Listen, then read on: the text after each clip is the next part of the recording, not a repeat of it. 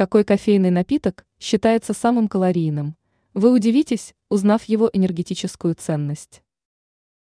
Редкий человек может заподозрить кофе в избыточной калорийности, поскольку этот напиток позиционируется в качестве прекрасного средства для ускорения обмена веществ.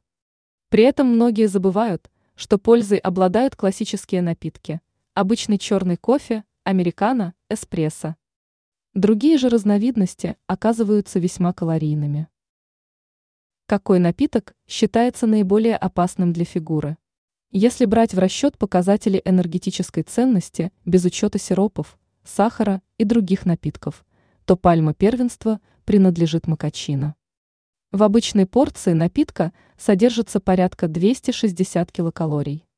Это весьма серьезные показатели. Если же добавить еще пару ложек сахара и сироп – то можно прибавить как минимум 100 килокалорий. В результате безобидная чашка кофе становится практически полноценным перекусом.